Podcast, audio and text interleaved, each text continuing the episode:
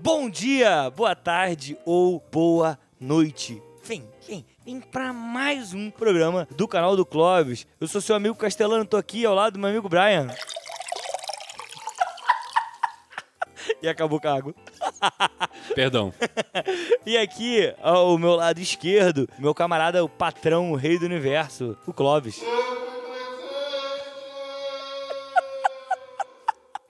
E hoje, o tema foi o fundo do poço, entendeu? O tema hoje é o fundo do poço. Será que nós já estivemos no fundo do poço em algum momento? Será que estamos no fundo do poço hoje? Será você, minha cara e meu caro ouvinte, está no fundo do poço? Só saberemos depois da vinheta. Canal do Clóvis. Pois é, como já foi dito aqui, já foi até sonorizado a questão do fundo do poço. É, antes da gente. Aqui a gente é sensorial aqui. Que isso, né? cara? Sinestésicos. Nossa, ACMR, total, como é que é? ASMR. ASMR. É, a ACM Neto. Aí é outro problema. Aí é outro Que problema. também tem relação com o fundo do poço. Total, total. Muito bom. É, Brian, você que tá no fundo do poço aí, tomando sua aguinha, diga-me, essa expressão, fundo do poço, qual é dela? Bom, primeiramente, é, é uma metáfora, né? Pra começar, acho que é importante falar de fundo do poço como metáfora. Sempre bom, né? Deixar É, claro. porque já a galera pode achar que é um podcast sobre o filme O Chamado.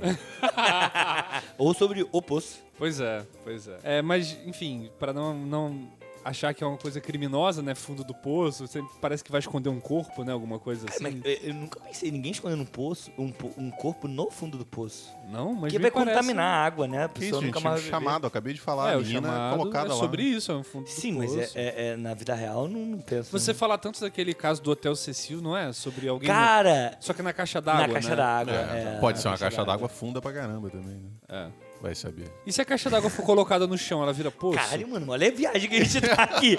Mas, caraca, ficou aí. E se a caixa. Vira cisterna.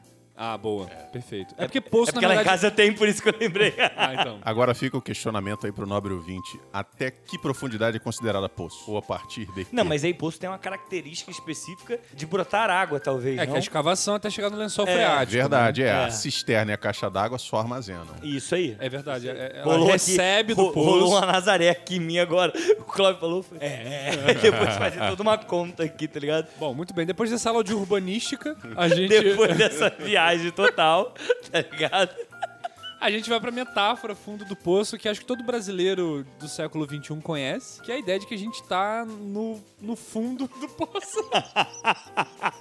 Desculpa. Explicando a metáfora. A metáfora do fundo do poço. É porque a gente. Mas sabe aquele nível que a metáfora tá tão entranhada que o único jeito de falar da metáfora é usando ela mesma, sabe? É É, não- não- é- é, a língua já internalizou tanta metáfora que não é pra onde ir, né, mano? Não tem mais, é. É, é, eu acho que em bom português é o. o Fudeu. O, tamo fudido. É.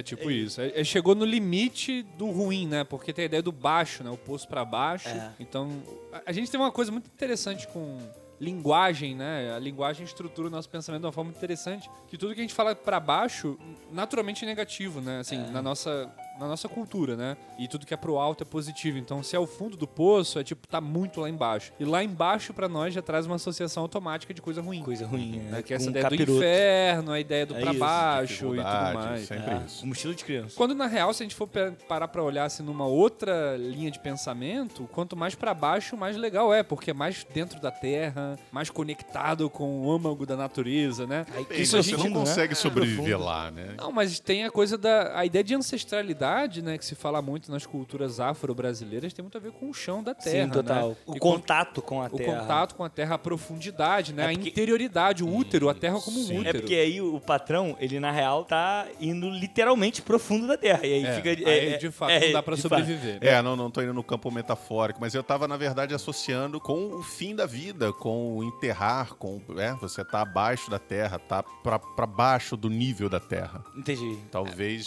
tenha um pouco disso na metáfora. Mas isso é também. interessante porque a terra, ao mesmo tempo que é o local de enterrar, é o local de plantar pra germinar, né? Cara, e olha aí, ó. a mei- no teu ponto de morte, também é o É ponto vida. de vida, É. tá ligado? É, é tudo um ciclo, né? É, total. Já dizia terra- Mufasa. A Mas a Terra é exatamente essa ideia de ciclo, né? Sim, Só que total. a gente é, é colonizado por esse imaginário cristão que bota o elevado como positivo e o pra baixo como negativo, né? Exato. Tanto que toda vez que a gente fala que a gente tá mal, a gente tá pra baixo, né? É. Ah, tô meio pra baixo, tô meio assim, sabe? Eu lembro de música do Cazuza, né? Meio Tô down. meio down. É, E é. aí, mas, cara, vamos lá. A gente, cara, esse programa tem tudo pra se perder. tudo. Tô sentindo muito. Eu, não- eu não lembro, você avisou no início que esse vai ser freestyle. É, é, é isso, galera. Esse aqui é mesa de bar sem cerveja. Esse é o Clóvis. Raiz, é o Clóvis que a gente faz quando não tá gravando, a gente É, vai testar fazer gravando. Exatamente, né, cara? Que incrível. Porque pra galera que, que não sabe, a gente vem pro Clóvis Studio e aí a gente come, patrocínio da minha mãe. É... Muito bom, por sinal. É, hoje tava sensacional. E a gente normalmente fica trocando ideia antes de gravar. E aí depois a gente grava. E é nesse nível, assim, free jazz. assim. É, total. E aí é muito bom porque são várias vozes, é uma coisa meio polifônica, meio Dostoiévski, sabe? várias vozes ao mesmo tempo. E, e aqui, agora, hoje a gente decidiu, mano, vamos gravar isso, vamos botar pra ver. E aí a gente tava com essa parada do fundo do poço e ficou. E vambora. aí eu, eu fiquei pensando aqui, Brian, é, vamos, vamos. Vamos cronologicamente, beleza? De nossas vidas. É, é um assunto mais é, íntimo, né? Cara, já teve na sua juventudezinha ali o pequeno Brianzinho antes de, é, é, da vida como ela é? Já teve no fundo do poço? Cara, muito doido isso. É, eu não sei, eu acho que essa ideia de fundo do poço, eu posso tomar duas decisões: dizer que eu estive várias vezes ou que eu nunca estive. É, porque tudo depende, né? De como você interpreta aquilo que É você passou, aí. né? É claro que existem momentos da vida muito difíceis, muito ruins. E eu não quero ao mesmo tempo fazer o, o discurso da positividade tóxica de dizer que tudo é, tudo é para contribuir, tudo é válido. Mas assim, eu não consigo dizer de um momento de fundo do poço. Eu acho que eu tive momentos oscilantes ali, né? Mas essa ideia do fundo do poço nunca me, me ocorreu como um jeito de eu falar da minha vida pessoal, não. Assim, os momentos difíceis, né, que eu posso chamar, eu diria que foram momentos difíceis, assim. que- Não sei. Eu, eu acho Eu, que. eu espero não estar sendo um, um influencer de Instagram dizendo que tudo vale. Não, Gratidão. não, não. Gratidão, namastê. É, é- nossa senhora. Essas coisas. É, é, e aí eu lembro. Embora gratidão e namastê sejam duas palavras muito importantes, tá? Sim, total. Não utilizada da forma que essa Não galera dessa utiliza. forma que é utilizada. Claro. Mais uma coisa que os coaches destruíram. Exatamente. A cara do Clóvis, ele, eu, eu, eu Ele gosto não- muito. O Clóvis, ele, ele sentiu um, um ódio. Eu- É, coach é um. É um Agora, eu, eu vou te falar. Fala do teve um do momento poço. do fundo do poço, é, lá do Castellaninho, que foram três anos consecutivos. 99, 2000 e 2001. Porque o Vasco perdeu a final pro Você- Flamengo quando você era moleque. Como, como os filtros são variáveis. né? É, cara. O Exatamente. fundo do poço pode servir pra várias coisas. É, é claro. Por exemplo, eu posso lembrar do fundo do poço com alguma namoradinha que. É, é, é. Você pode, pode aplicar qualquer coisa. É isso, o fundo do poço ele é. Você vai, a, sua, ele é a amplo. série que você tá acompanhando tá numa fase ruim. Nossa, fundo do poço acompanhar essa Nossa, série. Lost ali na É. greve dos roteiristas. Imagina nossa quanto senhora. tempo você investiu assistindo Lost, de repente. Cara, Lost não tem fundo do poço porque na verdade tem uma escotilha e embaixo tem uma máquina. Você já assistiu Lost? Eu vi tudo. Cara, que eu gosto muito. Lost é uma das minhas séries favoritas, mas eu, Eu odeio o final. Ah, tá tudo Mas não estraga. Pra mim não estraga a Não é o fundo do poço, vai. Não, não. e aí eu acho que foi isso. Eu acho que o fundo do poço, assim, Vai. que eu lembro de molequinho, foi esse tipo, essa, essa parada. E um outro fundo do poço, na real, não foi um fundo do poço, mas foi um choque na minha vida. A gente pode colocar o fundo do poço como um choque? Pode ser, tipo, não sei. é, eu acho que... não, acho que não caracteriza. É. Mas foi quando eu entendi que pro moral eu precisava pagar. Ah, tá. Isso foi um choque na minha vida. Que uma coisa chamada aluguel. Sim. Na minha cabeça não existia. Você, você paga? É, é, não, tipo, o aluguel a gente precisa pagar, né? Eu só nego, só nego tudo que posso.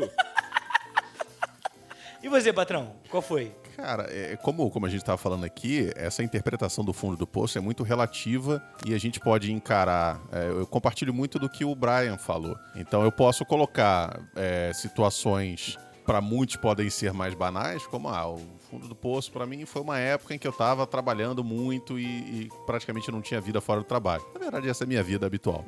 É, normalmente, né? É, Nunca é. ninguém pra trabalhar tanto, eu já falei isso aqui. Mas eu acho que eu vou, em termos de exemplo, eu vou seguir um pouco a sua linha e vou, e vou para um, um- um momento de, de iluminação na minha cabeça, que foi quando eu era muito novo, devia ter uns quatro ou cinco anos e, e eu descobri que as pessoas morrem, que elas não são eternas, que em algum momento a minha existência iria findar, provavelmente a dos meus pais antes de mim, e, e assim por aí vai. Então, a- aquele momento eu tenho muito claro na minha cabeça, vívido a cena, como foi, e, eu- eu me debulhei em lágrimas quando eu soube Mas disso. Você descobriu isso por meio de um falecimento específico? É, eu ia ou fazer essa foi pergunta agora. Não, né? Uma Foi- consciência. Foi uma assim? tia minha que, numa conversa. A gente tava ouvindo rádio, veja bem, outros tempos.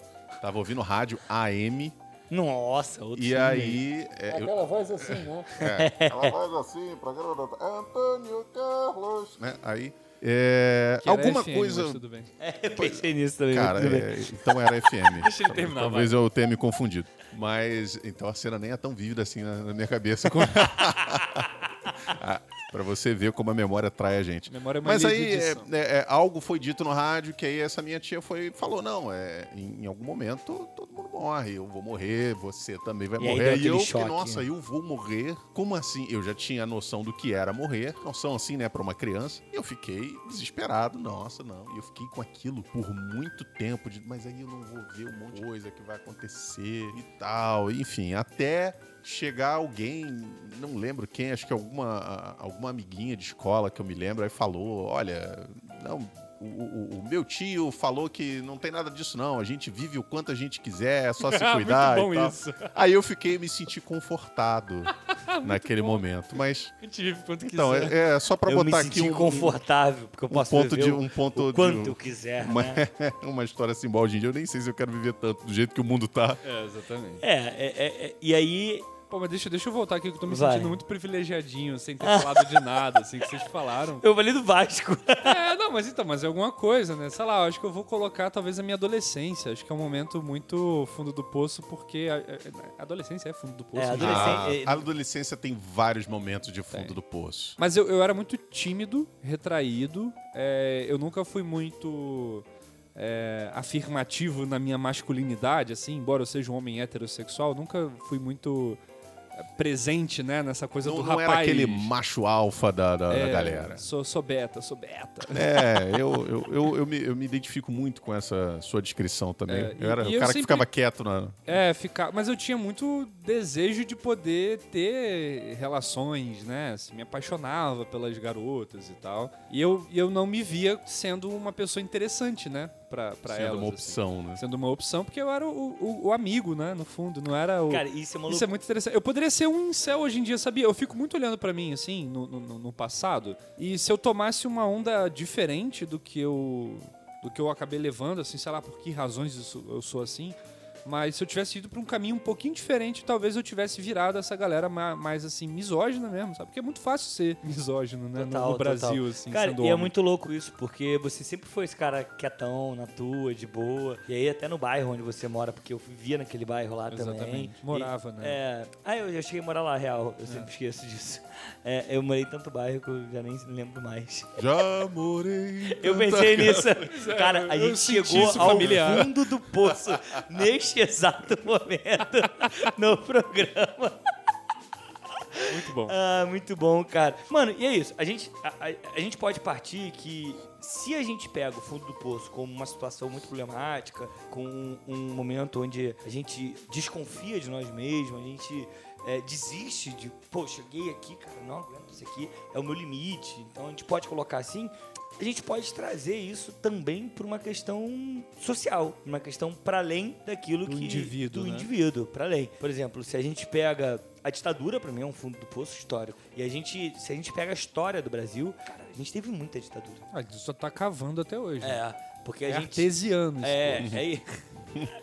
Porque é um bagulho muito surreal, muito surreal. Porque vamos pegar aí, desde a da invasão, 1500, cara, basicamente é só fundo do poço. É. Basicamente é isso, entendeu? A gente teve um, um- um refrescozinho, que nem foi muito excepcional, mas foi um refresco, é, perto de outros, mas mesmo assim o bagulho só acaba no buraco, só acaba no buraco. Se a gente pega os direitos trabalhistas, que hoje a gente está vivendo um momento que eu acho muito bizarro em questão de direitos trabalhistas. Porque se eu pego hoje, Cara, quais são os direitos trabalhistas que, que a gente tem? A galera, se falar, por exemplo, com uma galera, vai dizer que a gente tem muito direito ainda. A gente perdeu um monte. E a gente vai perder mais ainda, né? É, eu acho que num- num- numa concepção geral de realidade, a gente está vivendo num momento muito delicado, onde as pessoas, elas parecem demonstrar uma, uma- uma percepção do, de- do que está acontecendo, de coisas ruins, de- dessa questão da perda dos direitos, ou inclusive também da- da, da- dessa posição de ter que exercer determinados deveres que as pessoas veem hoje como banalidades, com algumas coisas que a gente passa na realidade atual. Como coisas simples, por exemplo, eh, usar a máscara por causa da, da- da transmissão do coronavírus, ter cuidado de, de distanciamento social e, e são coisas básicas, deveres básicos que a gente poderia estar executando para evitar a proliferação do vírus. E hoje em dia isso é tido como, como nada. Muitas pessoas não, não levam, não,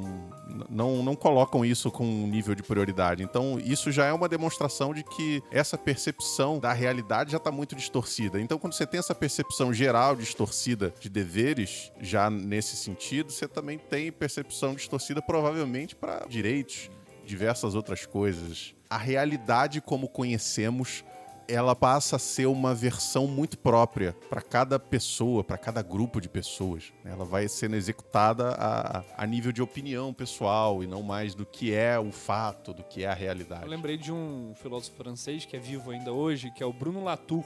É um cara que discute muita questão sobre um pouco do que você está falando. Ele vai dizer, por exemplo, que existem vários mundos no mesmo mundo, né? A gente tem uma ideia de que a gente vive num mesmo mundo, mas a gente tem diferentes opiniões sobre esse mundo, diferentes perspectivas sobre esse mundo. Aí o Latour ele vai trazer uma outra discussão, que assim, na verdade existem vários mundos, porque o modo de ver o mundo faz o mundo. É, Não- é- e é pessoal, não é uma né? versão só do mundo, é, é um mundo novo, assim. Então, quando a gente fala sobre a questão de coronavírus, essa, o negacionismo da máscara, do próprio vírus, da proliferação, do contágio, é um mundo daquelas pessoas ali, né? De alguma forma. Tem gente que de fato acredita que Sim, não é total, assim. total. tal. E aí é um fundo de poço, né? Pra pegar o termo do tema de hoje, porque a gente acreditava que a gente vivia no mesmo mundo que certas pessoas. E não é o mesmo mundo. Não, é assim. totalmente diferente. É, a- acabou o pacto, né? Assim, É, é, ou pelo- basicamente isso. Pelo menos com as mesmas regras, né? As mesmas regras que eu digo no sentido de, de, é, de fatores do que está acontecendo no momento, né? É, assim, para dar um, um exemplo bem amplo, nós vivemos pelo menos uma coisa que a gente tem que compartilhar aqui, e hoje em dia isso já está começando a se distorcer, são as regras da física. A gente sabe que tem lei da gravidade, você não, não vai flutuar Olha, se você quiser. Olha, você não, tá então, entrando... é esse o ponto que eu tô você querendo tá dizer. entrando num poço plano aí. Não, esse é o ponto que eu tô querendo dizer. Poço Até raso. mesmo, até mesmo conceitos básicos que deveriam ser base para todos esses mundos que você Perdeu. tá citando, a gente tá perdendo. É. Porque Tem- tá tudo virando uma questão de opinião própria. Ah, não, ah, ah, olha só, a gente não sai flutuando no céu porque existe uma coisa chamada gravidade. Não, isso é sua opinião. Não é minha Exatamente, opinião, exatamente. né? Mas aí que é doido. A, tem uma professora da UFRJ, ela é professora de História da Ciência, mas ela é formada em Matemática e tal. Ela foi até candidata aí, acho que vereadora, deputada, não vou lembrar agora qual o cargo que ela pleiteou, que é a Tatiana Roque. A Tatiana Roque, ela é muito ativa em debates políticos Ela é e bem tal. progressista. Bem, né? Hã? Que cara é essa que você fez? Não entendi. Dizer que eu tô esperando a É piada. porque ele fez uma cara. Rock, progressista e tal. Não? Cara, eu não entendi real. Não, eu tô, eu tô esperando ele Aquele fazer papo- alguma conexão com 13 de julho, não, dia do porque é rock. progressista e tal. Nossa, Gente. nossa, nossa. Bom, como eu tava dizendo, Bruno Latour, né? Não existem. São mundos diferentes, né? Não, mas vai, vai o lá, humor fala. também é outro mundo aqui. Vocês demoraram muito pra pegar, nossa. É, porque Saudade foi- do Diogo. é O Diogo teria pegado. Foi muito boa o Diogo mesmo. teria pegado. É, o Diogo teria. que é o nível dele. Pois é. Mas, é, inclusive, a gente já cumpriu aqui a cota de citar o Diogo no programa, né? Já, Já, já acabou. foi, né? Check. É. É, mas a Tatiana Rock, ela fala muito sobre isso. Eu assisti uma, uma live onde ela participou e ela fala muito sobre essa ideia de que a ciência, né? Esse discurso de que ciência é algo que, independente da sua opinião, é verdadeiro, né?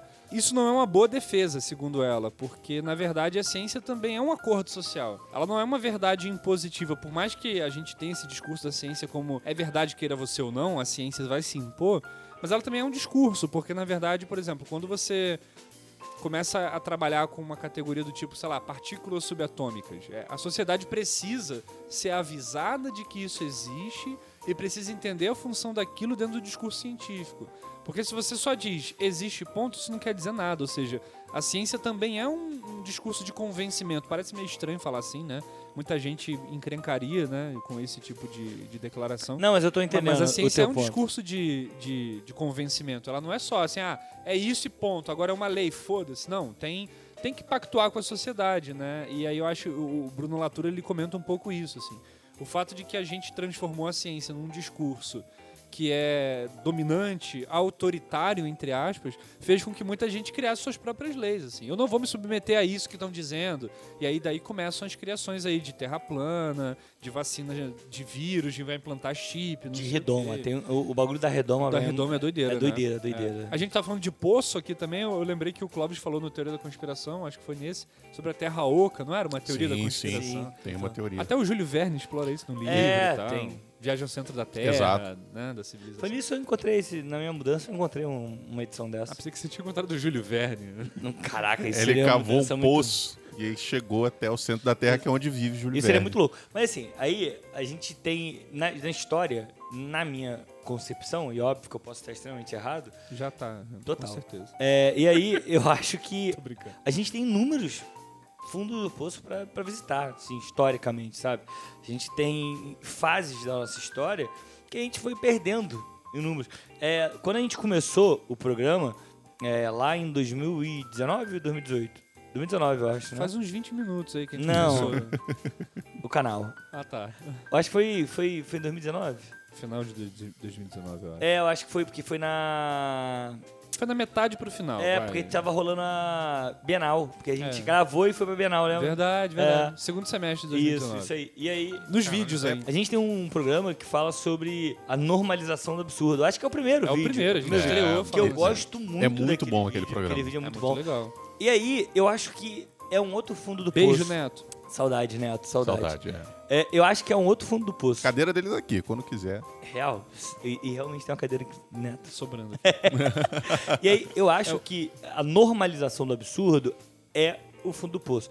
A gente normalizar o caos. A gente normalizou. E tá tudo bem. É, por exemplo, a gente tem pelo menos 2 mil mortes todo dia de Covid. E tem escola que tá com 30 candangos dentro de sala. Sim. Não é uma coisa normal. A gente tem 2 mil mortos todo dia e o trem, Transporte o público, ônibus, né? Tá abarrotado. Tô dando aula no Rio e eu pego o transporte público e é abarrotado, sabe? É assim, a galera me olha estranho porque eu tô de máscara. É, o É padrão é nível, não né? usar a É, máscara. É, e, e- e isso da escola, do trem, ainda é uma coisa que pode, em, em certo nível, não é opcional. Agora, o problema é quando você vê bares, baladas, né, tudo lotado, gente É, pra, é. pra É todo a lado. escola E aí, ainda tem uma questão é, assim do trabalho é, e tal. e aí- Agora, É. bar Mas é- a galera- realmente- aí- O bar deixa- é uma, é uma é total lazer, é escolha. opção, é total. É, escolha. mas aí eu não tô defendendo não, tá? Eu vou falar o que me falaram. Fogostelano, eu pego o Japeri todos os dias lotado. Eu trabalho todos os dias num lugar pequeno,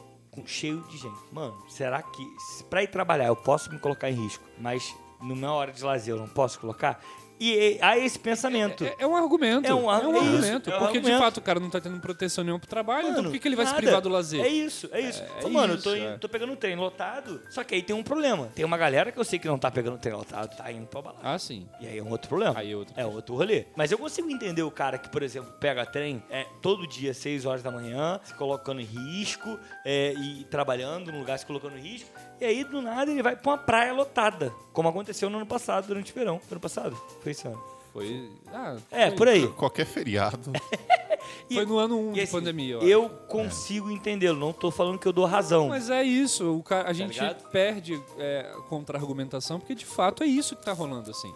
A gente não tem muito o que dizer pra uma pessoa dessa. Não, você vai ficar em casa. Às vezes o cara se contamina no trabalho, não é no Então, lazer, é isso, entendeu? é isso. Às vezes o Ah, cara mas se, se lazer ele contamina num simples receber de uma encomenda quando ele abre o portão e É isso. é, ainda que higienize tudo, é, pode acontecer. É muito né? difícil, cara, é muito difícil. Eu, eu sempre cito um caso de uma amiga minha, que tá falando de máscara e tal, eu lembro, ela dá aula pra educação infantil. Ano passado todo em casa. Não tinha aula. E aí a escola voltou. Não, não tinha aula, não tinha aula. Tinha, não, tinha presencial e tal. Ó, ó, É, ó o discurso. É, olha aí só. Não, é, e aí no presencial, é porque, cara, educação infantil é muito Não, eu maluco. sei, eu sei. O, o rolê, quem deu aula foi a mãe. Essa é a realidade. É muito doido. Muito doido, educação infantil. E aí ela falou que no primeiro dia de aula, presencial, ela virou. Eu, eu te contei essa história já. Ela virou pra escrever é, o nome da cidade, não vou falar pra não denunciar, o nome da cidade, a data. Quando ela virou, as três crianças da frente iam mudar de máscara. Cada uma tava com a máscara do amigo. Em questão de, assim, de um Muito minuto. bom. Um minuto. Porque assim, não demora. Que, é, cidade, data, quando vira,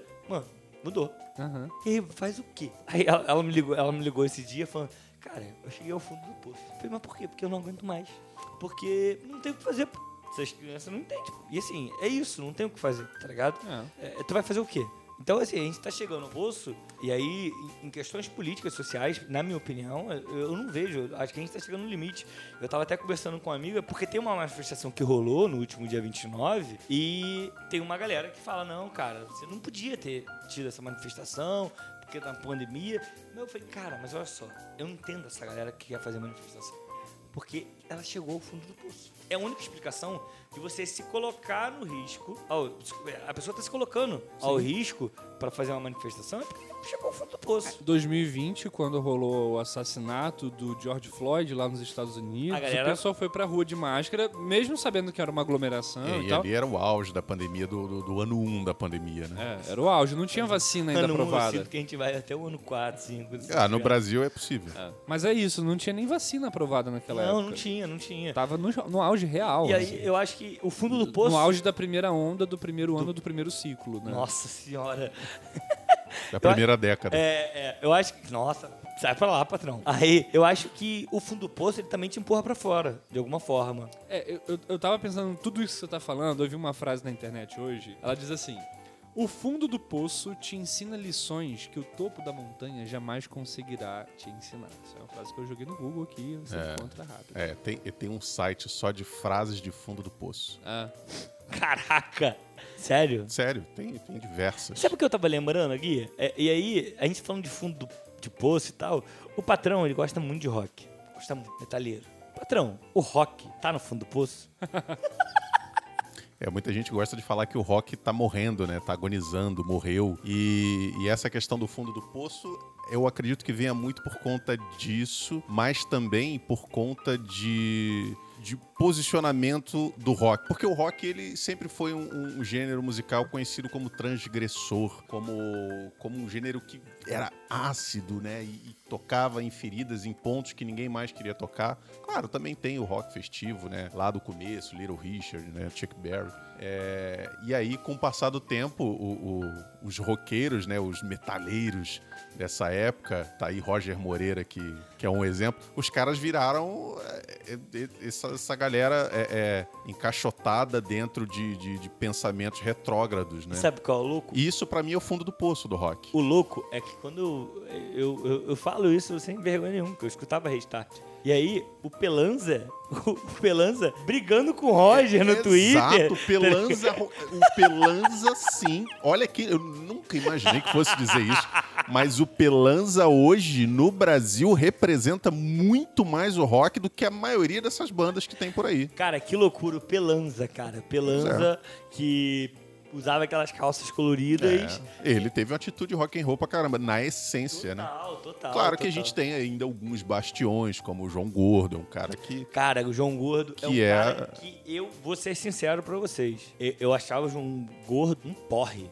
Eu achava o João Gordo muito chato. e ele era. E extremamente problemático. Ele era. E ele, e ele reconhece Sim, isso. total. Tu vê a entrevista dele hoje, eu, eu acompanho de vez em quando o panelaço, né? E agora não, porque tá na pandemia, não tem mais aquela questão da cozinha. Eu achava Tem aquele também, tem Mas também. Não tem, ah, não tem presencial. Ah, não tem. tá lá. mas rola receitinha, Mas ó. se não tá lá, não, pra mim não, não funciona. E aí, é, cara, ele dava umas entrevistas que eu falo, cara, é isso. E assim, tu pode estar no fundo do poço e tu pode evoluir. Ah, tem essa aqui. É por isso que eu lancei a frase aqui, porque eu queria perguntar se vocês acham que essa é uma boa frase, né? Que essa metáfora do fundo do poço é uma eu não lembro boa a frase, mas não. como uma metáfora de crescimento. Que assim, o, o fundo do poço te ensina lições que o topo da montanha mais alta não vai te ensinar. Tipo, essa ideia de que você precisa estar lá embaixo pra conseguir. Mas aí a gente tá glamorizando Então, é isso que o- eu queria a perguntar um sofrência, pouco. né? que é a dificuldade que te move, que te Que te faz ensina. procurar é, é, E, e aí soluções. eu, né? eu lembro sempre que a derrota te ensina mais do que a vitória. Tem essas questões, tem, né? Essas tem. frases. Então, eu acho que a gente aprende com a derrota, mas a gente também aprende com a vitória.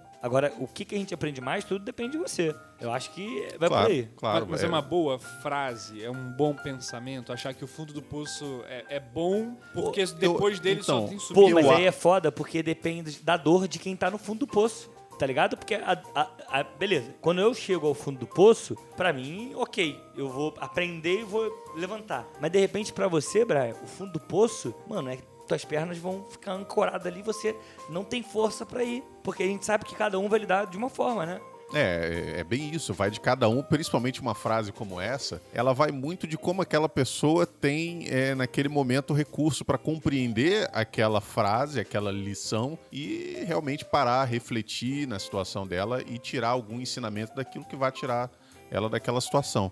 E, e a gente sabe que a gente vive hoje numa sociedade que não valoriza muito o estudo, não valoriza muito o, o aprendizado como um todo. Então, se jogar uma frase dessa, o que a maioria desses coaches fazem, né, é jogar essas frases para querer, é para quererem se sobressair com algum tipo de conhecimento missiânico, como, olha, toma essa frase aqui, que é um, um- um farol de sabedoria que eu des- despejando sobre você. Agora, o que você vai fazer com isso aí é problema seu. Eu tenho conhecimento e tô jogando aqui, tô deixando para você. Só que é, o problema é que é, é, é, essa mensagem ela não é acessível para todo mundo. Então por isso que eu vejo problema nessas frases assim. É, é muito bonito você falar, olha, É, é né, coloca, bonito, é muito você bonito. coloca GIF animado, manda de manhã para sua tia, mas cara, ela Eu fiquei imaginando minha mãe mandando minha mãe embora. é, mas o que eu quero dizer com isso é que não vai tocar todo mundo.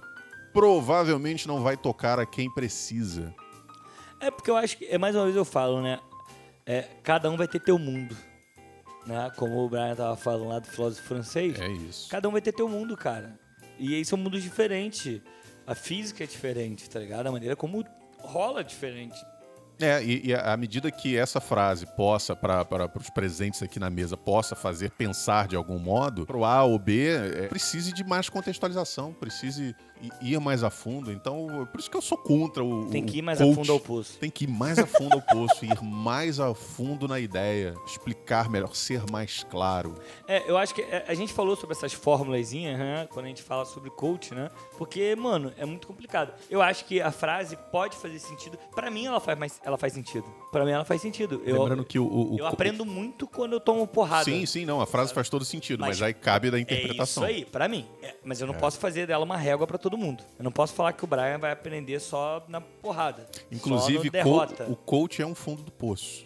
Porque normalmente o cara que, que quer ser coach, Olha o ódio. ele já tá num ponto em que ele tá no fundo do poço, ele viu alguma coisa, ah, olha isso aqui, eu vou passar para outro otário. Ou, não, digo, vou passar conhecimento para outras pessoas. E aí ele acha que pode né, disseminar aquilo tudo, quando na verdade ele só quer ocultar alguém que tá sozinho, sofrendo, calado e quer carinho, quer atenção e precisa propagar essa pseudo-sabedoria para os outros. É porque essa ideia de fundo do poço, pra algumas pessoas, pode ser o, o fim da vida. Até falando bem sério aqui agora, né? A gente tem altas taxas de suicídio Sim. hoje, Sim, questão de total. saúde mental.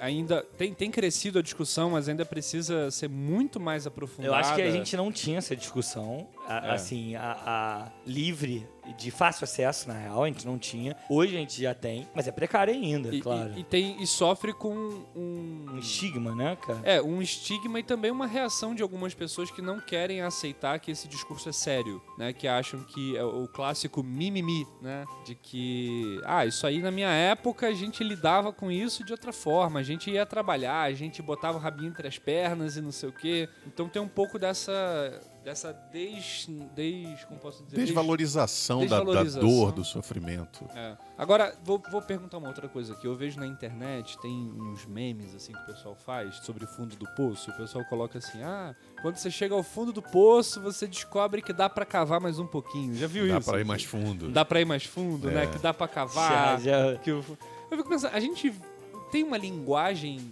meio derrotista com isso? Cara, então, acha, e- assim? e- isso seria o próximo ponto que eu ia falar. Eu acho que a gente tem, mas eu acho que a gente tem mais pela zoeira. Porque a gente tenta, não é pela zoeira, mas a gente tenta colocar uma graça pra gente não ficar tão mal com a situação. Então a gente cria uma linguagem, podemos dizer assim, uma linguagem que é engraçado, né? É- é- de fato, eu, eu fico rindo dessas paradas. Mas eu vejo que a gente tenta moldar isso meio pra tentar a gente acreditar que, poxa, poderia ser pior. Entendeu? Então vou tentar ver alguma Ah, uma, coisa uma, uma aqui. suavização. É, assim. é isso. Uma passadinha de pano na parede do pulso. Exatamente.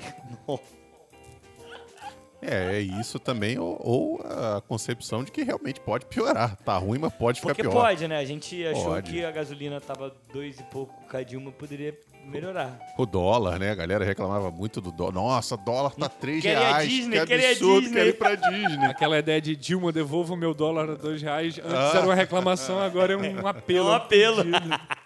É, é. saiu uma matéria essa semana aí, não que a gente seja defensor disso, mas é que, acho que o, o- o brasileiro nunca consumiu tão pouca carne quanto atualmente, porque o preço tá. E lembrando que assim, Exorbitante. não é por uma escolha. Não é. Não é. A gente já tem Não um é, episódio, exatamente. né? Sobre vegetarianismo É. e veganismo. É. Mas. E a gente falou todos os problemas. Mas não é uma escolha. Essa galera nunca se comeu tanto ovo no, no, no Brasil, tá ligado? A galera tá indo pro ovo desenfreadamente. É o lobby do crossfit aí. Nossa! Tô brincando, é É claro o carro que do ovo. Não, na real é a precarização mesmo da vida das Que a galinha pessoas. chorou. Ou queimadense aí. como? Não, não é só queimado, não. É pior que não, é né? Baixada, Zona Oeste. Aí um brother meu falou que em Santa Teresa passa agora também. A galinha chorou também. A galinha É, A chorou! galinha chorou, é. É, olha, é um escárnio com a galinha, é né, um cara? escárnio, exatamente. É, né? cara, coitada da É, galinha. Mas é, banalização total do, do sofrimento da galinha, porque é um sofrimento, cara. Produzir ovo em escala Mas é, industrial, é. assim. Deve ser, né? A gente tá rindo, mas é sério, cara. A gente tá falando de coração é animal. uma Porra, para de rir. Vegetariano de merda. É o que a gente tava falando da lagosta no outro episódio. É um sofrimento pra Sim, galinha mas é também. porque eu achei engraçado a forma como o Brian falou. É, fiquei bolado aqui, pô. Ah, muito bom. Não, mas é, eu, eu fico pensando nessa coisa da linguagem, né? De, de usar isso assim, ah, quando você chega ao fundo do poço, você descobre que pode cavar. Eu fico pensando o quanto isso, hum, de alguma forma, não estrutura também o pensamento das pessoas pro pessimismo, assim, não sei. De a gente estar sempre preparado pro pessimismo, de a linguagem sempre ser uma linguagem. Aí eu vou usar de novo aquela coisa do pra baixo, uma linguagem negativa. Porque a gente. Parece que a gente viciou a gente mesmo em falar assim. Não sei o que vocês acham. É assim. se- não, é sim, e isso vem de muito tempo, é sempre o comparativo, é sempre o. Ah, é, a gente falou a questão da carne, poxa, nunca se comeu tanto ovo, mas aí sempre você pode comparar, pô, mas tem gente que nem isso tem pra comer. Então você pode estar sempre mirando que dá e para ir mais para baixo, tem pessoas que estão em situações piores e, e aí você fica naquela, puxa, é, realmente, é, quando eu comparo a minha realidade com outras realidades, talvez a minha situação, meu poço não esteja tão fundo assim. É, o Brian falou do pensamento derrotista, eu lembrei de uma música de uma banda chamada Sinestesia. É uma banda ali da década do final do- dos anos 2009, eu acho. Fina- 2009, 2010 mais ou menos. E, e não era uma banda, mas era uma um juntada de galeras de bandas diferentes. E aí tem uma música que é Assalto ao Pensamento, o guia prático do pensamento derrotista. E começa a música assim: continue, alimente suas ideias de fracasso. Caramba. Isso é coisa de banda punk, né? Então, Hardcore, cara, assim. é o bagulho meio, meio, meio louco, tá ligado? Aham. É meio É, louco, tem é muito cara bom. mesmo. Cara, e assim, é muito louco, porque, ó- olha só, se afaste de qualquer afirmação positiva. Não seja dono de si, mas queira possuir os outros. E o pulso ainda pulsa. É tipo isso, né? Dos É, titãs, cara. assim. Então, assim, é- eu acho que é por aí, Tem- Bra. Tem essa questão do, do pensamento derrotista, sabe? Eu acho muito que é o espírito de vira- vira-lata, né, cara? Por Pode aí. Não sei, cara. Não, eu fico pensando que parece às vezes que a gente fala. Não, não a gente, nós três Não, aqui. mas eu tô entendendo. eu Mas assim, o, o brasileiro aí na internet, assim, ou até na vida fora da internet, fala muito como se quase desejasse, assim, meio masoquisticamente, o, o sofrimento pelo qual tá passando, sabe? Assim, a gente às vezes usa uma linguagem muito assim, ah, o Brasil. vou, vou voltar o Gil do Vigor aqui, o Brasil tá lascado. Mas, mas, cara, eu acho que, mais uma vez, eu vou repetir. Eu acho que esse tipo de linguajar é uma aceitação da derrota.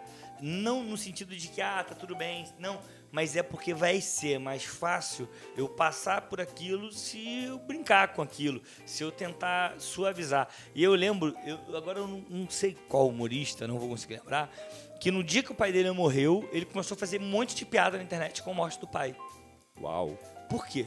porque a forma dele passar por aquilo foi suavizar, foi brincar com um momento caótico. Eu não né, sei se cara? é dele que você tá falando, mas o Danilo Gentili fez exatamente isso. Não, não, não daria esse moral pro Danilo Gentili, É, não. não sei. Mas é, você me lembrou de uma coisa aqui, é uma, uma coisa que não sei bem se, se encaixa com esse assunto, mas eu lembrei do lugar que eu morava quando eu era jovem. Tinha uma pessoa em situação de rua que vivia ali nos arredores de onde eu morava. Era uma, uma, uma região quase que rural ali, né? E, e era um, puxa, um cara que tinha uma situação muito precária. Se eu não me engano, ele já não tinha pedaço da perna. Ele e- era muito precário, assim, mas e, e conhecia ele pelo, pelo alcunha de, de baiano. Todo mundo chamava de, ah, baiano, baiano. E, cara, você podia passar a hora que fosse, cumprimentava. Fala, baiano, como é que tá? Ele, Tudo ótimo, tudo bem, graças a Deus. O cara tava sempre, sempre com um sorriso no rosto, sempre positivo, mesmo naquela situação. Veja como é um paralelo muito curioso você ver alguém que tem a vida estruturada, tem comida no- na, na geladeira, tem um emprego, tem, enfim, tem um- uma vida funcionando, né, normalmente, e, e essa pessoa muitas vezes já tá falando, nossa, tá tudo terrível, tudo dando errado, ah, minha vida tá no fundo do poço. E aí você vê um cara, em contrapartida, um cara como esse, Que tá pra cima, né? que o cara tá pra cima e aí você, nossa, o que será que faz isso? É, o, o, o que dentro dele faz ele, ele ver essa positividade? Talvez, talvez a, a- A religião, talvez a aceitação da, da realidade dele. É, é muito difícil. Fica aí o questionamento. né? É, porque realmente é, é esse tipo de pessoa que. Todo mundo tem uma experiência assim, né? Com alguém muito pauperizado, muito miserável, É, eu- eu- que, que tinha uma. exalava uma certa afirmação Af- da vida, muito mais do que a gente, às vezes. Sim, né? total, total. Todo É, mundo tem uma eu experiência. lembro meio de, assim. em 2013, teve enchente em Queimados. é, eu fiquei em uma escola responsável por um abrigo, né? E, cara, tinha uma senhora. Cara, a mulher era só sorriso. Tava sempre rindo, tava sempre brincando. E aí, cara, ela tinha acabado de perder tudo. Tá ligado? E ela tava pra cima. Tava animada, tava animando as crianças. Porque tinha as crianças lá e, cara, tu imagina pra criança como é que tenha sido. Ela brincando com as crianças, fazendo, não, vem cá, vamos, vamos brincar, e de fazer casinha, isso e aquilo, babá. Mas não era aquela coisa resignada, né? A, a distração de alguém que tá muito triste e tá tentando. É, Não, cara, tava... tava de fato, sabe? E aí é, é muito louco, porque como é que você lida com o fundo do poço, sabe? Como é que você lida com cada momento do fundo do poço? E aí é um momento único, é um momento que só você vai saber. Por isso que eu falei daquela frase que você trouxe, que, na minha opinião, não pode ser, mas não é uma régua. Claro. né? A gente não claro. pode medir por todo mundo, porque cada um vai ter o seu jeito de vivenciar, cada um vai ter sua forma de lidar com a coisa, né, cara? Então é muito louco, cara, muito louco. É, é- quando a gente fala de fundo do poço, é, é- é muito, muito louco porque cada um vai ter a sua forma de lidar, cada um vai vivenciar a coisa de uma forma e o fim, o, o- o fim do poço vai ser um para cada pessoa. Vai ser esse, esse mundo que lá o, o filósofo francês cria, esse poço também vai ser único para cada um. De repente, o fundo do poço pro Clóvis, ele dá aquela topada com o dedinho no móvel. De repente, o fundo do poço para outra pessoa é, sei lá, ser atropelado e não conseguir mais trabalhar. O fundo do poço para alguém é perder emprego, de repente. E E é muito doido porque a gente tende a automaticamente criar uma certa escala de, de problema na vida que está muito associada ao jeito do que a gente pensa que é viver confortavelmente, né? Então a gente pensa assim, ah, a vida é boa quando você tem casa, quando você tem um emprego, quando você tem uma família, sei lá, qualquer coisa assim. E aí a gente, quando olha para essas pessoas, como o Clóvis comentou, você comentou, é, a gente tende a se olhar no nosso sofrimento e achar que é banal e achar que aquilo não é nada. E de fato, assim, perto de outras realidades, materialmente falando, é, é nada mesmo, né? Mas o mais difícil talvez seja perceber que a topadinha no móvel também é um- uma dor pra alguém, né? não, claro, é Porque isso. a gente tende a olhar pra dor da pessoa que E tá botar miserável, Nossa régua, botar nossa é, régua, é isso que você ia que falar? sofre com a fome. E não tô dizendo que não deva não, olhar claro. pra isso dessa forma, porque de fato é um- uma merda que exista gente passando fome, gente sem emprego, gente na rua e tudo mais. Mas a gente tende a olhar pra essas coisas e fazer aquela coisa da gente usar essas pessoas pra se purificar. Sim. Né? Então eu olho pro sofrimento do outro e falo, nossa, mas o meu não é nada, eu tô reclamando de barriga cheia.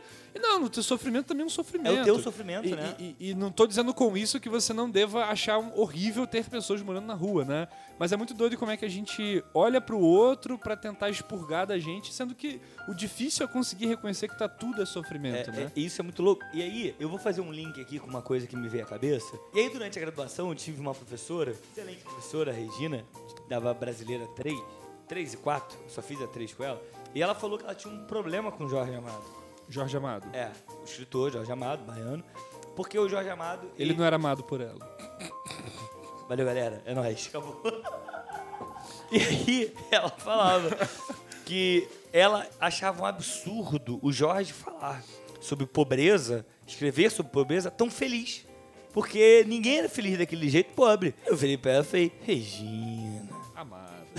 Eu pensei em falar isso, mas fiquei quieto. Regina, calma aí. Você tá medindo a felicidade do outro pela tua régua. Você tá dizendo que uma criança. Pô, eu falo muito isso pela minha infância. Eu não tinha nada, mas eu era mega feliz. Eu brincava, eu lembro até hoje, eu brincava com amêndoa que caía do chão e eu ficava brincando de bola de gude com elas. E eu passava a tarde brincando com aquilo. Então, assim, Como é que pode, né? sabe, como é que. Eu já fiz muito bonequinho de caixa de fósforo. Aí, ó. Exatamente. Só fumante, né, na família. né? Não, é porque, é, não, é porque antigamente fogão não Sim, eu tinha sei, eu acendedor sei, tô automático. zoando. E aí. calma Mas aí. eles eram todos fumantes mesmo. Aí, ó. Então, assim, é- essa régua que você tá falando, tipo, cara, a pessoa pode estar numa situação extrema, mas essa situação é extrema pra você. De repente, pra ela, ela já passou por outras coisas muito mais extremas. E aquilo dali Essa tá leve. é isso, tá ligado? Então a gente acaba, é, não sei, a gente quer... O problema todo, eu sempre vejo isso, quase todos os nossos problemas é querer medir tudo, todos os problemas, todas as situações com uma régua só. Sim. E não dá, pô, é impossível. Principalmente falando de um poço, com a profundidade que cada um vai ter, diferente e tal. Então tem como. Eu fiquei pensando muito, a gente entrou nessa onda agora de falar da régua, de, de medir o outro, o sofrimento. E- Esse programa tá uma viagem no bagulho. Mas, mas tá legal, É, né? não, eu tô adorando, não sei os aqui. Não, outros, mas, mas eu muito acho que ótimo. tem- tá com uma lógica legal. É, Ah, é. Mas enfim, eu, eu fiquei lembrando, eu já, já comentei aqui outra, outras vezes sobre o budismo, né? Que é uma, uma parada que eu gosto de ler, de estudar, assim, sempre tô em contato com, com, com uns, uns ensinamentos e tudo mais. E tem muito isso, né? É, a, a doutrina do budismo ela tá estruturada a partir de uma coisa chamada as quatro nobres verdades, né? Que seria o que o Buda ensinou quando ele teve a sua iluminação. Então ele parte do ensinamento por quatro verdades, né? E a primeira verdade que o Buda ensinou é que tudo é impermanente. E essa impermanência causa sofrimento. Ou seja, nada na natureza, nada no mundo, no universo é estável, é eterno ou qualquer coisa do tipo. E a, a nossa, a- o nosso sofrimento vem justamente de achar que essas coisas são eternas e estáveis e tudo mais. Então, eu acho muito interessante o que você está falando, porque de fato, quando você passa a julgar ah, o sofrimento do outro, o fundo do poço do outro, por uma régua que é sua, é como se você estivesse dizendo que para todos será a mesma coisa. Né? Existe uma estabilidade do que é Sim, sofrer Total. Sendo que na real não é, né? Assim, é óbvio que o sofrimento é real, ele existe, a gente Sim, claro. experimenta o sofrimento, seja nosso, seja do outro, mas o modo como a gente passa por ele, o modo como a gente experimenta ele, como a gente transforma ele dentro da gente, é muito diferente para todo mundo. Mas eu fico pensando assim, em termos sociais agora, assim, uma coisa mais ampla, em termos de Brasil, vamos voltar nesse tópico só para fechar. É, o Brasil tá num clima ruim? Como é que a gente pode falar? Porque assim, eu, ao mesmo tempo que eu sei que o Brasil tá num momento péssimo, Mas eu acho que a gente já teve momentos piores. eu não sei nem se piores, mas eu acho que assim, é, a gente Aí, tá. aí num- vai daquela, né? Piores pra quem? É, É. e que régua que eu tô É, que medindo, régua é né? essa que você tá usando. Mas eu digo assim, ao mesmo tempo que eu sei que o Brasil tá num momento muito ruim, é, eu não sei se eu consigo dizer que a gente tá no fundo do poço, porque, de um certo modo, não tinha como esperar ser diferente dado que a gente vem vivendo nos últimos anos. Então, eu acho que o fundo do poço talvez ele seja muito também uma quebra de expectativa. Ou seja, eu cheguei num momento onde eu não esperava que eu estaria. E eu não sei se eu esperava diferente Mas do eu- Brasil desde Mas eu acho que eu não esperava estar nesse, É, nesse eu, ta- eu local. também não sei. Eu, Esse é eu, o lance. eu esperava uma baderna, uma bagunça, mas eu não esperava nesse nível. Eu esperava uma baderna, não um bunda lelê. É. Vamos... Meu Deus. Não é. Foi bom. Eu esperava a baderna, não um genocídio. É, É, é isso. É, esse, esse É é, o isso, negócio. essa é a parada. É. Porque, Porque assim, a gente foi presenteado aí com uma pandemia justamente no pior momento pra cara, ter. no pior, no É. pior. Porque, por exemplo, se a gente pega por- o, o, o último, o Ebola, não, vamos pegar ainda o, aquela O HN1. H1N1. H1N1. Cara, a gente vacinou pra dar e vender. Eu trabalhava na Tijuca nessa época, o posto da Tijuca bateu no meu trabalho, falou, ó, todo mundo aqui, vamos lá, tá o horário. Cheguei lá, ele especificamente atendeu só aquela rua dos trabalhadores daquela rua. Cara, a gente deu uma aula sobre como vacinar. É, e era uma época em que, pelo menos no Brasil, não tinha essa de. Ah, não, não vou vacinar porque. Não. Não, não tem nem essa percepção de. de, de eu caramba, acho que sempre existiu essa galera. Eu acho que Não, sempre sempre existiu, mas eu acho que aqui no Brasil isso era muito velado, então. Era velado. Porque a- o pessoal a- era constrangido, assim. É, Era muito de conhecimento geral de que precisava vacinar, tinha que vacinar. Sim. É, só, só pra voltar num ponto aqui, quando eu falei que eu não esperava diferente, eu não tô dizendo que eu esperava ter 455 mil mortes no Brasil em menos de um ano, assim, não tô dizendo isso. Mas o que eu quero dizer é que eu fico vendo muitas vezes o pessoal se chocando dia após dia com declarações, com carreatas, motoatas e etc. Cara, e assim, eu não consigo, motoata, eu não irmão. consigo esperar diferente, assim. Eu acho que era isso. As declarações, as falas, as decisões tomadas, assim. Agora- eu não vejo fundo do poço aí porque eu acho que não tem nem poço mais pra pensar. é, assim. mas eu acho que Nesse caso. nesse caso aí que você tá falando, eu acho que, por exemplo, a CPI mostrou que o buraco é muito mais fundo do que a gente tava. Porque, por exemplo, revelou que a gente teve 12, sabe, ofertas, da Ofertas, Pfizer. é. A gente teve mensagem da Pfizer que ficou três meses para serem respondido. Então, assim, cara, E e eu reclamando que eu fui recusado na adolescência. Né? Que pode ser o muito que, pior. que a Pfizer, né, tá passando? Pois é. Então, assim, eu acho que a gente esperava que fosse ruim. Eu vou ser bem sincero aqui, eu sempre falo isso. Eu esperava que o governo Ah, mas tá fosse torcendo ruim. contra. É não, claro. não. É claro. É claro que Não, eu, eu não contra. torcia contra. Eu só achava que ia ser uma merda. É diferente. Não, sempre torci Porque. Porque não tinha como dar certo. Eu, eu acho que nem precisava torcer É, contra, na verdade. exatamente. É porque eu acho é. que não tinha como dar certo, né, cara? A gente pega aí, por exemplo, um ministro da- do meio ambiente, que o cara tem processos no- quando assumiu é, no governo do estado de São Paulo, porque ele foi um cara que abriu a porteira para deixar a boiada passar, não seria diferente no âmbito nacional. E aí explodiu agora um- uma investigação, porque os Estados Unidos recebeu madeira ilegal do Brasil e falou, ó, tá chegando madeira ilegal aqui, mano, de vocês aí, o que que tá pegando? Olha o nível. né? É, cara. Então, assim, a gente. É, é- é- é difícil falar que é o fundo do poço, porque de repente esses 450 mil vão chegar a 600, 700. Então o fundo do poço não vai ser o fundo. É, a estimativa é que até setembro, se eu não me engano, chegue a 800 e poucos mil Mas mortes. é do Atila? Não é do Atila, essa não é do Atila. Porque Mas é- o Atila previu um milhão e olha, infelizmente esse número fica cada vez mais real. Eu, eu, eu, eu tenho medo. Eu tenho, Eu medo, tenho muito medo também. E aí eu tenho muito medo porque, por exemplo, o fundo do poço, pra mim também, é o STF tirar professor com prioridade na fila da vacinação. Não faz sentido, porque num dia o Congresso aprova que a educação é serviço essencial, no outro me tiram É. Ué, o que que tá acontecendo aqui, tá ligado? E aí a gente depende do, do sei lá, de qualquer coisa para conseguir receber essa vacina, tá ligado? Então assim, eu acho que o fundo do poço a gente tá vivendo vários, e eu não acho que a gente tá no fundo do poço. Eu acho que a gente tá descendo no poço. A gente tá descendo. Eu lembro do filme, da- do elevador. A gente tá no elevador do filme Poço lá, do, do O Poço, da Netflix. A gente tá descendo. Só que o problema é que lá embaixo é cada vez pior. Lá embaixo é migalha da migalha da migalha da migalha e é guerra, é tiro, é desgraça. A que ponto a gente vai chegar? Esse é meu grande medo. Porque quando a gente chega no- ao fundo do poço, Brian, acabou. A gente não tem pra onde descer. Mas o problema é que hoje. Ainda dá pra descer mais. É, esse o que é o problema talvez seja quando é um poço sem fundo, em que a gente só cai, só cai e só cai. E eu tenho a impressão de que a gente tá nesse tipo de poço, em que a gente vai descendo cada vez mais, a gente desce e descobre que tem mais pra- pra baixo ainda pra cair. A gente ainda não tá no final. Esse é que é o problema. Cada vez mais é, é, é, o Brasil vem mostrando pra gente que o poço é mais fundo. Total. Interessante isso, porque a gente falou muito de chegar ao fundo do poço como se fosse o pior, né, da coisa. Mas talvez o pior seja Não. ainda estar caindo, É, né? é isso, porque não- tu não sabe onde vai. É. Tu não tem fundo, tá ligado?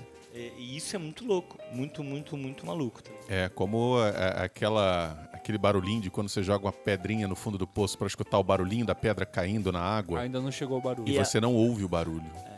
É isso. Que loucura, né?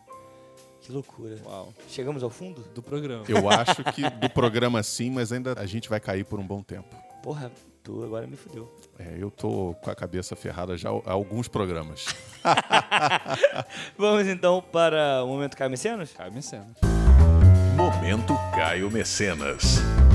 Pra você que tá chegando agora, deixa eu dar uma explicada. O momento Caio Mecenas é quando a gente indica, a gente patrocina, a gente faz como o Caio Mecenas, né? De patrocinar é, alguma obra, qualquer coisa, que pode ser vinculada ao tema ou não. E o nosso apoio é divulgar aqui, né? Então, ô, ô Brian, vai, eu ia chamar o patrão, mas vai, faz o seu momento Caio Mecenas aí. Eu vou Eu, indicar queria- o... eu só queria fazer um parênteses aqui. Eu sempre quis saber qual o critério que ele usa pra. Nenhum. Nenhum. É, é, é freestyle. Entendi. Sempre é Vai freestyle. lá, perdão, Brian, te interrompi. critério, como É assim? critério de eu chamar quem primeiro, tá ligado? Ah, é, ele vai vi- na hora. na abertura tem um critério, que é deixar o patrão por último, ele fecha. Agora, no momento que é o Mecenas, é. Vai embora. Vai embora. Eu sou tipo o Azagal do programa. né? Eu falo por último. É, é, tipo Azagal. Ah, Eu vou indicar o Roberto Poço Artesiano, é um cara que faz um trabalho. Vai ficar o número aí na postagem, quem quiser. Beleza? Muito bom, muito bom. Não, na verdade, vou passar, depois eu volto, porque realmente eu não pensei, mas liguem pro Roberto. Vai lá, patrão. Bom, eu vou indicar um filme aqui que eu acho que tem muito a ver com isso que a gente estava falando de percepção do fundo do poço, de situação ruim ou boa. Eu vou indicar, é um filme antigo já, mas é A Vida é Bela, que é um filme que mostra muito essa questão de que às vezes a felicidade está na maneira que a gente enxerga a vida. Eu não vou falar muito sobre o filme, porque eu mesmo, quando assisti esse filme, não sabia absolutamente nada sobre ele. Procurem, tem no, tem no Telecine, esse filme não é difícil de achar, não. É sensacional, gosto pra caralho desse Maneiro, esse filme. filme é. Esse filme é muito bom. Triste, triste, mas o filme é Pois foda. é, mas ele tem muito isso. é, eu acho que ele demonstra bem essa, essa questão de estar numa situação de fundo de poço e tentar encarar aquela situação de um modo diferente, ou pelo menos passar para alguém Que não tá tão na merda, que né? não que é para para que é, dá um pouco de, de, de esperança Sim, total. para uma outra pessoa. Total. E aí, Brian, pensou? Cara, na real, eu vou falar de um livro que eu li recentemente, não tem muito a ver com o tema, não. Ah, não tem É, porquê. É um livro chamado A Palavra que Resta. A, a sinopse do livro é a seguinte, eu acho ela uma das melhores sinopses que surgiu na literatura brasileira contemporânea. É a história de um senhor de idade, já com 70 e poucos anos de idade, analfabeto, e ele tem uma carta guardada com ele desde a sua juventude. Nossa, eu tô afinzaço de ler esse É, livro, eu tô ligado qual é. de ler essa semana. E aí o cara tem uma carta guardada com ele desde a sua adolescência de um amor que ele teve, né? O Raimundo é o protagonista e ele teve um amor ali na sua adolescência, na sua juventude chamado Cícero. Eles não puderam ficar juntos porque eles são é, marcados pela homofobia, né? São separados por toda essa situação. Um pai muito opressor dentro de casa, a sociedade que não está preparada, entre aspas, não está preparada para entender isso. E o Raimundo vai fazer sua vida, né? Enfim, vai passar por uma série de coisas. Mas ele leva consigo essa carta que o Cícero escreveu no momento onde eles estavam se separando, vamos dizer assim. E o livro é sobre esse homem que decide aprender a escrever e a ler aos 70 Pra e ler anos a de idade carta. para ler essa carta Pô, sensacional. Legal. e sensacional. recuperar tudo isso na sua vida, assim. E é incrível porque, além do tema explicitamente voltado para uma questão da, da LGBTQIA+, tem uma personagem no livro que é a Suzani, que é uma travesti, que é também tem uma história sensacional. E o livro, ele tem uma- um jeito meio poético de dizer, assim. É muito bonito, assim, um livro muito, muito interessante, que, com um tema muito é, tocante e ao mesmo tempo muito original, eu acho. Assim, eu nunca, Sim. nunca lembro de ter lido alguma coisa parecida Não, muito isso, bom, assim. muito bom, muito, Muito bom. legal. Eu, a palavra eu, que resta. eu é um tinha livro- lido, eu tinha lido sobre e fiquei mega curioso. É um livro curtinho aí, 140 páginas e é bem bonito, bem bonito. Então fica aí essa, essa Fica dica. a dica. É, eu vou indicar o Poço. Eu, eu não pensei em nada, só pensei nesse filme, o Poço. Decepcionou. É, mas é, é isso, fiquem, não, não espere nada de mim. É, É, eu vou indicar o Poço, todo mundo já deve ter visto. Não, eu não vi. Então, essa, essa indicação pra você, patrão. Eu tenho mania de reassistir filme, né? Todo ano eu assisto alguns filmes que são clássicos na minha vida. E o Poço, eu acho interessante que toda vez que eu reassisto a ele, eu pego alguma coisa nova, sabe? Essa é a parada. Vem alguma coisa diferente pra mim. E aí, a gente falando aqui de fundo de po- do poço e tudo mais, me veio à cabeça que quando o personagem principal chegou ao poço, ele acreditava que estava no fundo, mas ele estava no 50 e pouco. E aquilo já era ruim. Mas depois ele subiu, foi pro terceiro andar e era ótimo. E aí depois ele caiu, tipo, pro ter 200 e tanto. Então, assim, esses altos e baixos que a gente acha que em determinado momento é o final do poço, não é, né, cara? Então eu acho que é muito legal isso. Bem, eu acho que a gente tem um programa. é, e vou indicar também a música do Sinestesia. Eu acho que é interessante colocar aí pra galera Ah, legal. ouvir, legal. que é o Guia Prático do Pensamento Derrotista. Salvo engano, tu vai encontrar só no YouTube. E olhe lá, Sinestesia é uma banda de 2009, não tem o CD completo mais, que tinham seis músicas, mas eram só músicas com várias questões filosóficas, era interessantíssimo. Meu irmão, eu lembro que eu mostrei uma vez, meu irmão usou uma letra pra dar aula, pra dar uma aula de filosofia que ele ia dar e tal. É bem interessante. Pra quem gosta de gritaria, é ótimo. Pra quem não gosta, é um tanto quanto complicado. Mas bem, a gente tem um programa. Queria agradecer a você que ficou até o final e dizer que se você gostou, apoia a gente. Apoia compartilhando esse programa com amigos, compartilhando com a vizinha, com a tia, compartilhando nas redes sociais. E lembre-se aqui, a gente só inicia o debate. A gente não quer encerrar nenhum debate. Pra você, o que que é esse fundo do poço? Qual é o seu fundo do poço? Venha debater com a gente. A gente tá nas redes sociais, através do canal do Clóvis é, oficial. E temos um grupo no Telegram. Se você quiser lá trocar uma ideia com a gente diretamente, trocar uma ideia com os outros clovistas, é só entrar lá no Telegram. Beleza? lá que tá rolando, galera sempre fica tentando descobrir quem é o Clóvis, ah, quem é o Clóvis e tal. E ele é- é uma entidade. Pois é, talvez eu nem exista. Olha aí, ó. Possivelmente vocês estão imaginando que tem alguém falando aqui e nem tem. Mas aí é um problema, porque eu e o Brian Ah. somos dois doentes. Ué. Do, do, do, dói. Quem, Do- sa dói. quem sabe vocês não estão só compartilhando esquizofrenia com a galera, vai saber. É isso. É como diria o Nietzsche, quando você olha pro fundo do poço, o fundo do poço olha de volta pra você. É isso aí. É isso. Valeu, galera. Um abraço. Tchau, tchau. Um abraço, tchau, tchau. Tchau!